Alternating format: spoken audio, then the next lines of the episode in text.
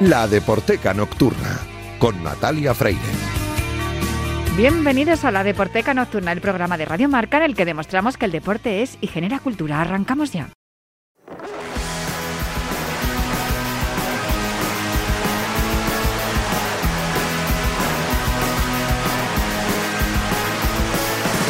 No me gusta que me guste el fútbol, pero ¿qué le voy a hacer?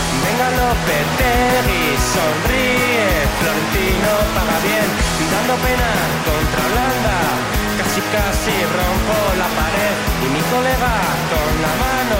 Me pide calma como cristiano, el maldito lo lo lo lo. Que nos ponemos aquí a charlar, Julio y yo, y digo que se nos va a acabar la sintonía y no hemos empezado. Muy buenas noches, Julio. Un Hola, viernes ¿qué más tal? aquí en la Deporteca. Hola, Oye, Natalia. hoy tenemos, eh, estoy muy contenta, porque hoy lo que me traes son referencias que yo desconocía absolutamente y es lo que me gusta de esta sección, porque fíjate si llevo 18 años haciendo la Deporteca y lo que te... A ver, después de tanto tiempo algo sé Mm. de relación de música con el deporte, pero es que tú no paras de descubrirme cosas Bueno. que yo desconocía absolutamente y eso me encanta, porque como dice mi madre, el saber no ocupa lugar. Bueno, que conste que hay muchos compañeros del mundo del periodismo que también le dan a los dos palos y son tan expertos en el mundo de la música y del deporte o del fútbol que seguramente que esto que yo hago y que te agradezco que elogies la labor y mi aportación a la causa en la deporteca, pero seguro que también podrían dar la talla perfectamente. Ya, pero igual no me callan igual de bien que tú, que tú me caes fenomenal. Bueno, bueno, bueno, Claro. bueno. Que me pongo, no, colorado no, Re- rojiblanco. Y es que parece mentira me pongo colorada cuando me miras. Es- de Papá- eso un día papá. Mira, ves, si es que sabes de todo encima. Eh, Cualquier cosa que te digo ya le tiras ahí. Bueno, hoy me traes algo que ya te digo que me ha sorprendido muchísimo. Vamos a empezar escuchando siempre en mi portal de móviles.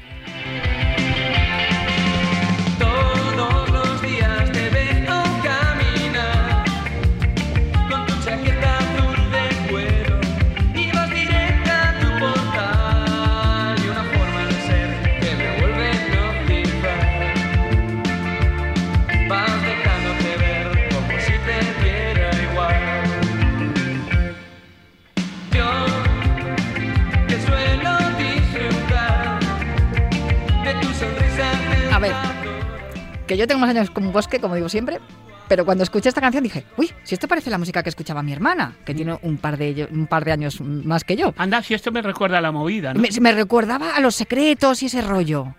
Bueno, pues Móviles es un grupo como de segunda generación de la movida, lo digo porque esta canción que está sonando es uno, bueno, yo diría que su tema de más éxito y se corresponde con la discografía que sale por aquella época, que es del año 1987, de una banda eh, son, por ejemplo, compañeros de generación de los Ronaldos. O sea, por ejemplo, los Ronaldos son hermanos pequeños de Los Secretos, Mamá, Ruby Los Casinos. O sea, es movida, pero más o menos segunda generación. Posmovida, diría yo. Sí. Y todavía estoy recordando, pues, allá en la calle Huerta, donde estaba el edificio Radio Cadena Española, donde hacía yo mi programa, pinchar esta canción y tener de invitados a esta banda que capitaneaba, pues, eh, Óscar Amaro, en el momento en que decimos el apellido ya está claro, eh, hijo de hijo de Amancio Amaro, que hace bien poco se le ha rendido tributo Un y señor, por homenaje. cierto, encantador, con un sentido del humor espectacular. Sí. Puedo decir que tuve la suerte de charlar con él un día en un programa, precisamente porque estábamos entrevistando a Conchita Sánchez Freire, Sí. eh, Concepción Sánchez Freire, que es que hay que llamarla así porque Sí. es una- toda una señora futbolista, la primera profesional que hubo en el mundo del fútbol eh, femenino español, y la llamaban Conchita Mancio por aquella época, Sí. porque jugaba como Amancio. Y yo le pedí a Amancio, Mm. ¿te, te apuntas a darle, a hacerle una sorpresa a Conchi, que va a estar en el programa? Y la llamamos por teléfono, la sorprendemos. Mira, encantador. Además, charlaron los dos, fue maravilloso. De uno de mis mejores recuerdos como periodista, haber escuchado esa charla entre Conchita Sánchez Freire y Amancio Amaro. Pues yo en mis tiempos en donde, aparte de mi programa de toda la vida, también tenía que ver con el, con el mundo del periodismo deportivo y del fútbol, pues hubo un partido solidario que se jugó en Las Margaritas, el viejo campo del Getafe. Eh, bueno, hoy casi los más viejos del lugar los recordarán. Getafe por aquella época estaba en segunda división. Y hubo un partido solidario y al equipo de periodistas, yo creo que todavía tengo en casa la camiseta de aquel partido que, que nos vistió una prenda que llevaba un felino ahí en la en el logo, ¿no? Y el entrenador de aquel equipo fue Amancio, el entrenador de aquel equipo de periodistas, bueno, yo con mis rodillas, pero bueno, correteamos por el verde de las margaritas, ese es mi contacto directo con, con Amancio Amaro, eh, mucho más con su hijo, con su hijo Oscar, que junto a Alfonso y había dos gemelos, eh, Pablo y Fernando, pues formaban el grupo Móviles. Ellos empezaron haciendo versiones de los Beatles y luego acabaron pues haciendo canciones propias y eh, canciones propias como la de Siempre mi portal que ha sonado hace un rato y que bueno grabaron con la discográfica Dro, también con la con el sello Warner y ahora pues yo creo que siguen creo que siguen activo Oscar Amaro con un grupo que se llama DTHE de Perdidos al Río ese es el grupo que tiene ahora mismo quien, eh, bueno, quedó para la historia en esa segunda generación de la movida con su grupo Móviles. ¿Y por qué está sonando desde hace un rato María Hostiz? Porque hay una alineación fundamental del Real Madrid que gana la sexta Copa de Europa, que es Araquinstein, Pachín de Felipe Sanchís, Pierri Zoco, Serena Amancio Grosso, Velázquez y Gento. ¿Has visto? La he recitado de memoria. ¡Ole! Y eso que soy de la acera de enfrente.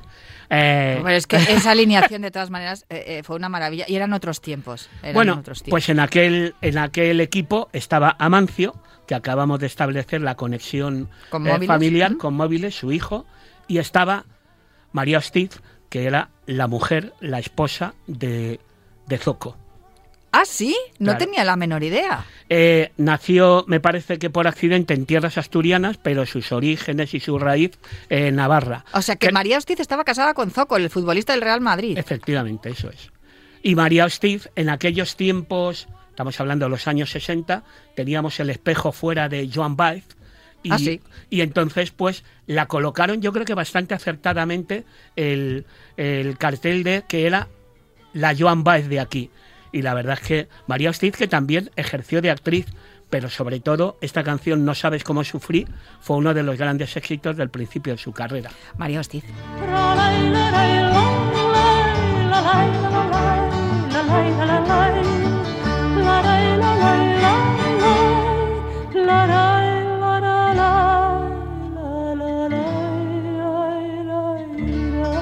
No tenía la menor idea de que en móviles, o sea, que, de, que eh, un hijo de Amancio Amaro se dedicara a la música y que la y que María Hostiz estuviera casada con un futbolista. Sí, sí, sí. María Hostiz, eh, que afortunadamente María Hostiz todavía está entre nosotros. O sea que, y bueno, hemos puesto No sabes cómo sufrir, pero te podría haber puesto, yo qué sé, por ejemplo, imagínate el Naveira Domar, Naveira, Naveira, o te podría haber puesto la de Un pueblo es. Esa es la que conozco yo. A ver, fíjate que es una cosa eh, curiosa lo que estabas diciendo de Joan Baez, es cierto. La, voz de María Hostiz es muy reconocible. Otra cosa es que luego sus canciones hayan llegado a más generaciones, porque también era un estilo musical eh, que, formaba parte de aquella, de aquella década, ¿no? De los 60, finales de los 60, principios de los 70. Pero me llama la atención... Año, año 67 en concreto, él no sabes cómo sufrir. Pero me llama la atención porque durante mucho tiempo se ha hablado también de la conexión de la música con el, con el fútbol y de las folclóricas que luego iban a ver a los futbolistas, pero claro, desconocía por completo esa, esa relación matrimonial de María Hostiz. Y fíjate, tengo entendido tengo entendido que, pero esta ahora estoy tirando de memoria, que a lo mejor a veces estés infiel, ¿no? Pero creo que María Hostiz y Zoco se conocieron en una entrega de premios de una de un medio de información, no sé si él puede ser, a lo mejor me estoy equivocando, aquel periódico que se llamaba Pueblo, creo que se conocieron en una en una entrega de premios y de ahí nació la relación y luego posteriormente pues esto, él, una cantante y un futbolista. Pues muy interesante. ¿Cómo has dicho que se llamaba el grupo del hijo de Amancio Amaro? De Perdidos al Río con T DHE, como, el artículo en inglés. Efectivamente. Oye, lo voy a buscar, ¿eh? eh me lo pongo como tarea para esta semana. Muchísimas gracias, Julio Ruiz. Bueno, un placer, Natalia, como siempre. Pues hasta la semana que viene.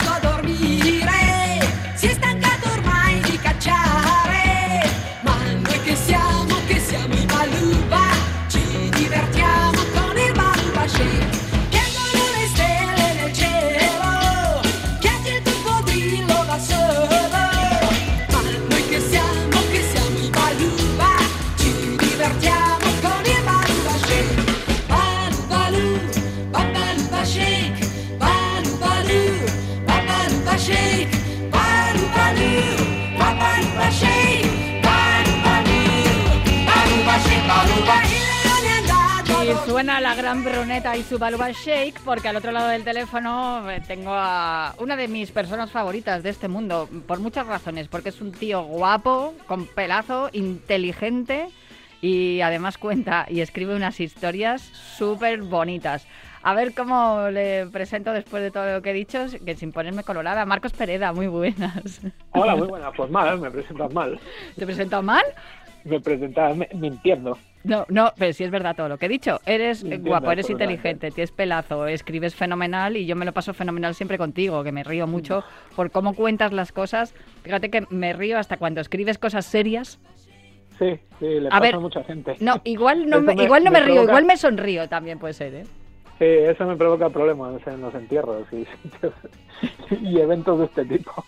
Oye, eh, bienvenido de nuevo a la Deporteca. Eh, es una pretensión mía y un capricho o un deseo que por fin hoy se hace realidad porque, jo, eh, recuerdo que estuvimos una temporada que hablábamos prácticamente una semana y luego pues por cosas de la vida y, y compromisos laborales y tal, pues eh, eso se fue diluyendo. El, el año pasado, la temporada pasada, recuperamos ahí en un huequecito que nos dejaron en, en Despierta San Francisco y oye, yo es que no, no puedo vivir sin ti.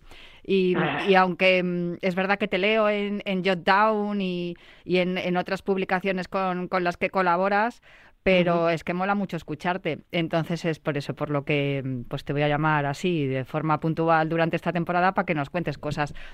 Hace unas semanas, bueno, estuviste hace ti- tiempo ya, la verdad, con Reinhold Messner y leí un- una entrevista que le hiciste ah, súper larga, pero la verdad que mm, súper larga para lo que se publica a día de hoy. Yo escribo muy largo, también tengo que decir. Cuando publico algo, pues, siempre me voy larguísima. Pero los que escribimos largo, dice Fernando Carreño que- Carreño, que también tenemos nuestro público. Me encantó porque le preguntaste cosas que yo creo que nadie le había preguntado. No sé, quiero que me cuentes cómo fue esa experiencia con Reinhold Messner.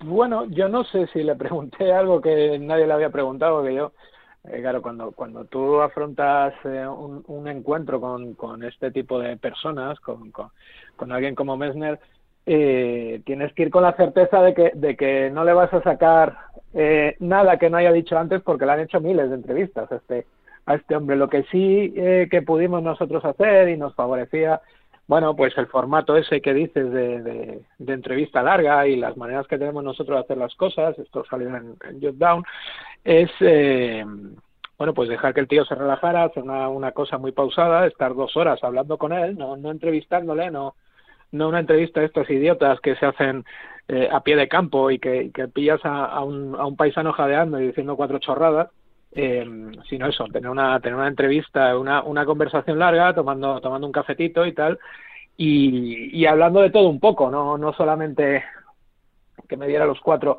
los cuatro titulares repetidos que hemos visto en, en, en tantos sitios. De, todo lo que te dijo, ¿qué fue lo que más te sorprendió? A ver, yo creo que lo de los picos de Europa, porque, bueno, os Mm. recomiendo que leáis la entrevista, ya os digo que la podéis encontrar en, en Jotdown, y, mm, y, y no- sé, yo creo que lo de los picos de Europa te sorprendió porque dijo que le había faltado por, por escalar eso, ¿no? Por, por ir, por venir a España y ir a los picos de Europa y que lo haría mm, próximamente. Sí, que nunca pudo venir, que se puso, que se puso malito justo antes de, justo antes de venir de un viaje que tenía, que tenía programado, ¿no? Bueno, en realidad es que eh, te, puede- te pueden sorprender eh, diferentes cosas depende de cómo, de cómo lo mires, ¿no? Porque el, el tío tiene, tiene una magnitud eh, a nivel, entre comillas, deportisti, eh, depor- eh, deportivo o aventurero, como quieras verlo, pero luego también tiene un trasfondo filosófico que a mí me interesaba, que a mí me interesaba mucho, ¿no? Yo, eh, por ejemplo, estoy muy contento cuando, cuando me dijo que, que todos los aventureros eran como niños de 13 años, ¿no? Que es una cosa que yo siempre he pensado cuando, cuando lees, es eso, cuando lees literatura de aventura y de montaña y tal, que lo que vas viendo es un, es un montón de, de, de críos de, así, inmaduros que, que buscan un imposible y que, y que buscan divertirse ellos o, o disfrutar o, o satisfacer sus intereses por encima de cualquier otra cosa. Entonces que, bueno, que te lo diga este, este paisano, pues es, es bastante, es bastante potente. Luego, claro, te contaba, te contaba con mucha tranquilidad cosas de, de momentos cercanos al, no cercanos, sino lindando total y absolutamente con, con, con la desaparición, con el fallecimiento, con la, con la tragedia, porque él, él ha estado muchas veces. Él, él, eh, a mí me contó que estuvo que, él calculaba que había estado unas 100 veces en peligro directo de muerte. De, morir en, un momento u otro y claro eso para para para alguien que se que se dedica a escribir como yo pues es es bastante, ¿no? Porque a nosotros quita- quitando los infartos por no hacer ejercicio, pues tenemos poco, tenemos pocos problemas de esos. Entonces, eh, esas cosas son mucho más impactantes, ¿no? Te, te llaman, te, te, te- bueno, pues te dejan así un poco con la boca abierta y tienes que seguir adelante porque si no eh, se acaba convirtiendo aquello en una, en una geografía que yo tampoco quería que fuera.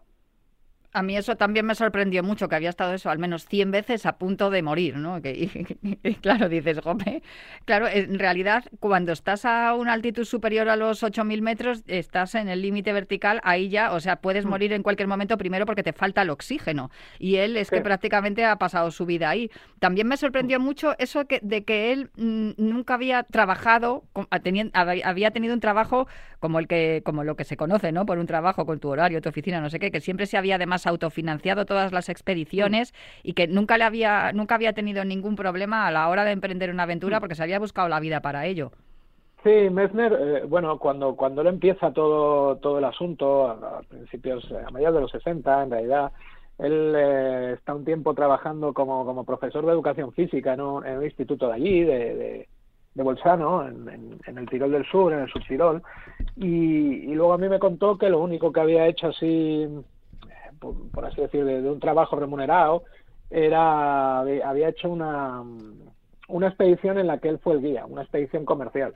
Y me dijo que no que no volvería a hacerlo que era una experiencia que no le que no le gustó nada que, que era contraria por completo a todo lo que él todo lo que él entendía por la montaña etcétera etcétera. Eh, digamos que este hombre cuando decimos que no ha trabajado significa que no que no pues eso que no tenía un trabajo de de, de, de lunes a viernes no este este tío tenía que cumplir con los patrocinadores y tenía y tenía bueno pues y se jugaba el pellejo por por, por, por no sé si su trabajo o su forma o su forma de vida Luego el hecho de la muerte de su hermano también en la montaña que le marcó, pero a- Ujú.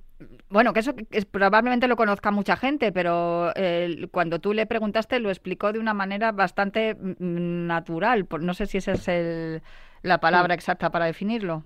No, sí, perfectamente. Eh, fíjate, yo cuando, cuando, una, entrevista de, este, de, este rollo, ¿no? Hacer un- una entrevista dos horas o dos horas y pico que estuvimos, fuimos a Italia, fuimos a, nos invitó a uno de sus museos, un castillo, entonces, pues fue una cosa con, un- con una preparación muy, muy larga y que, y que te tienes que currar mucho.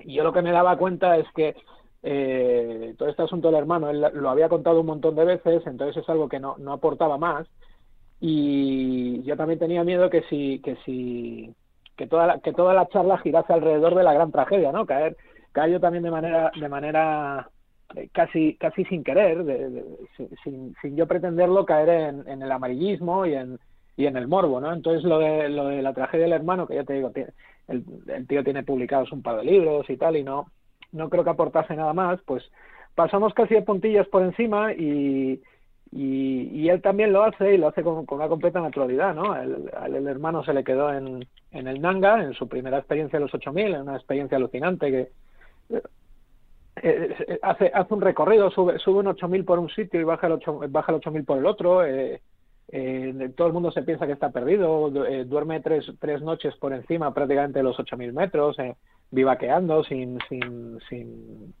eh, sin tienda de campaña ni nada. Él, él me cuenta que cuando que cuando cuando llega al primer pueblo, ¿no? Ahí en, el, en la meseta del Diamir, cuando cuando llega al primer pueblo no no le, no le reconocen, se piensan que es un eh, que no es un ser humano, que es un espíritu de la montaña. un no- fantasma. sí, ellos no, no se pensaban que, que pudiera haber, eh, que, que un ser humano pudiera haber hecho eso, ¿no? Entonces, eh, todas esas historias a mí me, me interesa más lo, que es la historia humana de- de- detrás de eso que, que, que, que meterle ahí el, el dedo en, en el asunto del hermano, porque ya te digo que él, él lo cuenta con completa naturalidad y tampoco tampoco quería yo eh, eso, que, que, que me ampliase algo que ya había contado antes y que además eh, iba a llevar la conversación por unos derroteros que no, que no, que no tenían sentido, yo creo. No, y más después eso de decirte que había estado a punto de morir 100 veces, pues como que también se acepta que la muerte aparece cuando estás en, en, en el Everest pues te puede aparecer la muerte en cualquier momento y, Hmm. y ocurren estas cosas, ¿no? Lo tienen absolutamente incorporado y asumido. Hay otra de las cosas que me encantó de esa entrevista, que por cierto publicaste el 20 de noviembre en 2022 cuando sale Sport eh, Jotdown. Es una de Sí. las entrevistas estrellas de, de esta nueva andadura, ¿no? De, de Jotdown que se Sí. titula Reinhold Messner, el arte del, del gran alpinismo no es morir, eh, es el titular. Mm, pero Claro. me, me llamó mucho la atención también su faceta de político, porque aquí en la redacción de Marca tengo yo muchas veces em, discusiones con José Luis Escarabajano sobre los políticos, que él es muy Sí. crítico con ellos y, y siempre dice que son todos iguales y yo le digo, es que si, si fueran todos iguales estaríamos absolutamente perdidos. No sé si la experiencia política en el, en el Parlamento Europeo de Reinhold Messner le aportó tanto como él aportó a, mm, al Parlamento, ¿no? Porque él creo que fue por los verdes y un poco que defendía eh, la parte ecologista de, de la zona en la que él vi- vivía. En el fondo era un poco defensa de su lo- eh, eh, support your local teams, ¿no? De, de la zona en la Sí, que en la que él vive. Sí, prácticamente. Lo de, a ver, eh, no pretendo ya meterme con nadie, con nadie ausente, pero, pero la, la, la- el discurso ese de, de todos los políticos son iguales nos lleva, nos lleva a un eh, aca- acaba enredándose como una madeja que nos lleva a una cosa muy peligrosa que es pensar si todos los políticos son iguales no necesitamos políticos y si no necesitamos políticos pues ya vendrá alguien con, con suficiente ambición para gobernarnos a todos y va a ser una cosa muy, muy Un anillo para Entonces, gobernarnos a todos. eh, Casi que mejor yo es prefiero, que- más vale el malo conocido. No, si no, no es que malo, hombre. eh, yo conozco muchos políticos que no son malos y muchos otros que son buenos y también conozco un carnicero que es un hijo puta y el carnicero, y el carnicero de mi barrio era una bellísima persona. Entonces, Sí. Eh, lo que pasa es que el carnicero de mi barrio no salía. Bueno, el carnicero de mi barrio sí salía por la tele, esto te lo voy a contar así en, en medio primicia, porque el carnicero de mi barrio fue central de Atlético de Madrid. Entonces sí que ¿Qué me estás contando, Marcos? Hombre, por sí, por eso me encanta hablar contigo, que me gusta mucho leerte, pero hablarme, que En los años escucharte hablar me 70, es que no, más. es, ¿Qué me no, es dices? que, es que mi vida es súper surrealista. El Sí, no, no, pero- mi barrio se llamaba Julio Iglesias. En Era- serio, y era delantero del Atlético de Madrid. Con no, ese era central. Ah, bueno, era central, vale. Era Central. central porque él era carnicero y ejercía dentro y fuera del campo. E- efectivamente. Es uno de los primeros expulsados de la historia de la liga porque el tío, el tío era, era, era durillo y es un- bueno y, era una bellísima persona. Lo que me refiero es eso, ¿no? No podemos no podemos generalizar y tampoco podemos decir que todos los Julio Iglesias eh, eh, cantan mal o regular o, o bien, ¿no? Eh, Julio Iglesias los, los hay de todos. el carnicero de tu pueblo central del Atlético de Madrid. no, el carnicero no, el carnicero de mi barrio, cuidado. Eh, perdón, Eh, de tu barrio. Tenía, tenía la carnicería enfrente de mi portal, entonces íbamos allí, le pedíamos cosas y tenía allí eh, tenía puesto un, un, eh, un ¿cómo se llama? Un, un póster de Atlético Madrid, en- porque este hombre llegó a ganar una copa, me parece, una liga y tal, y tenía puesto un póster con el once inicial de Atlético Madrid y al lado el despiece del cerdo, que era lo que se hacía antes en las carnicerías para señalar una cosa u otra. Sí, no, bueno, no, y entonces sí, lo que me decía, pero Reino- de Reino, de Reynold Messner, no, él, él, él lo que tiene además es que es un hombre con una con unas ideas políticas muy claras porque él, él tiene un, eh, un- una idea de una idea conformada de lo que debería ser Europa muy clara, ¿no? Basada en el federalismo y tal. Eh, evidentemente viene donde viene, él es italiano, pero no le digas que es italiano, es tirolés, es del, del subtirol y tal. Y, y a mí me, eh, fíjate, yo solo pregunté y tal, y pensé que iba a venir un poquitín enfadado de, de- de la experiencia política, por, por esa imagen que tenemos de él, ¿no? De tan Mm. individualista y tal. Y, y él se quiso quedar con lo, con lo positivo, ¿no? Y me dijo que eh, lo que había aprendido en la experiencia política es cómo hay mucha gente que, que con traje y corbata eh, dedica 24 horas al día a defender sus ideas y tal igual. Él me lo contó con bastante, con bastante cariño. También es verdad que eh, él tuvo una, una, eh, una experiencia en el Parlamento Europeo eh, de una única legislatura y justamente al acabar esa legislatura le ofrecieron eh, la reelección, le ofrecieron volver a presentarse y dijo que no y se fue a cruzar el desierto del Gobi andando, que es como un es como un choque un choque así cultural bastante gordo. Sin duda. Eh, eh, bueno, yo ya no sé qué más preguntarte, pero mm, eh, bueno, eh, sí, una cosa que estabas diciendo que es tirolés, que le preguntaste que en qué idioma pensaba y, y hablaba, y él dijo que en, en alemán, que escribe y, y- y piensa, incluso sueña en alemán, aunque de vez en cuando en italiano, ¿no? Sí, sí, sí, a mí eso es una cosa que, porque es que yo esto lo, lo- se lo pregunto mucho, esta es la típica pregunta que yo creo que solo me interesa a mí, pero me parece muy bonita, se No, me pregunto mucho a la gente, a la gente que es bilingüe. Mm. que, que vive en un, en un, en un sitio donde se, donde se hablan dos lenguas. ¿En qué, en qué, en qué lengua eh, te criaste y en qué lengua sueñas? ¿no? Que es que es una cosa muy, que es una cosa muy bonita. Él se queda así, se, se quedó así un poquitín tal y dijo que, que, en alemán y luego lo reflexionó y dice, bueno, también sueño de vez en cuando en italiano. Es una, bueno, es un, es un detalle, ¿no? Que, que va poniendo color a los, eh, a los personajes y que y que creo que también te ayuda a entender un, eh, pues, pues eh, a este paisano como representante de un sitio muy particular, ¿no? De un sitio que, pues eso, que fue el, Sacro Imperio y que después fue Alemania y que lo invadieron los nazis y que durante, durante el fascismo las pasó muy mal porque el, fascismo le, le, intentó italianizar por todos los medios. Bueno, es un, es un sitio muy, muy, muy, muy particular, es una maravilla de, de lugar, evidentemente el Tirol, si te gusta la montaña. Y ya que tenía ahí a una persona pues que ha estudiado la historia y que, que ha reflexionado sobre ella, pues me, me interesaba ir a elementos de estos más, más, de, más de colorido, ¿no? Porque al final lo que es la historia pura y dura, la, la historia fría, la tengo en los libros. Y además que estuviste en el museo, ese museo que son, vamos, es, es, son varios museos, ¿no? Porque hay un poco uh -huh. de todo y, y, es un museo impresionante y allí pudiste hacer la entrevista, que claro, sin duda es un uh -huh. marco incomparable para todos aquellos que les gusta toda la historia sí. del, del siglo XX, que es tu caso. Sí, bueno, la historia, la historia incluso de antes, pues los museos de Messner tiene seis, tiene seis museos, nosotros estuvimos en, en Castelfirmeán, eh, que está justamente al ladito de Bolchano, a unos, a unos cinco kilómetros, y la gracia es que es un, es un castillo, ¿no? Entonces es, es un castillo medieval que está, que está readaptado, pero no deja de ser un castillo. El museo tienes que recorrer kilómetros para ver todo el museo, porque tienes que subir una torre, tienes que bajar a las catacumbas, tienes que moverte por todo, por todo el perímetro, por toda la, la, la muralla perimetral y tal. Es una, es un, una cosa muy bien pensada, una cosa muy, muy interactiva y una cosa que a mí, a mí me gustó mucho. Yo siempre me lo ha preguntado más, más gente y tal. Eh, no es un museo para ir con los niños, porque, porque no, porque es, eh, vas por sitios muy, muy, muy estrechos, muy angostos y caminas un montonazo, caminas, caminas horrores, pero si te gusta un poco la montaña, o si te gusta incluso, eh, este museo está dedicado a la relación de la monta entre la montaña y el hombre, la espiritualidad. Entonces hay un montón, por ejemplo, hay ruedas de oración tibetanas, eh, originales y tal, hay mucho, hay muchos, muchos recuerdos de los lamas y tal.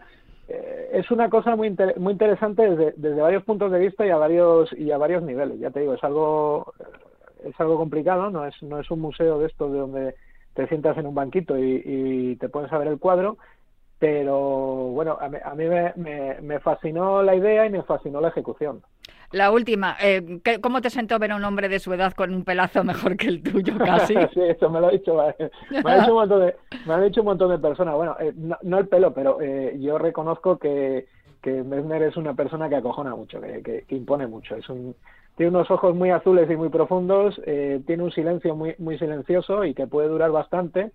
Y, y, bueno, al final, oye, hacer una entrevista larga no deja de ser también un, un como te diría, una, una, pequeña batalla de estrategia y de psicología eh, y, y, había había que sobreponerse porque realmente el tío el tío acojona, el tío hubiera valido para para central también.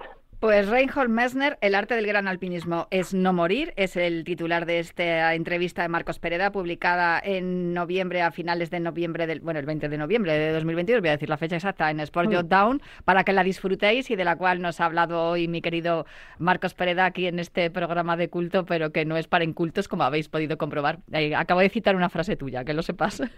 ¿Ah, sí?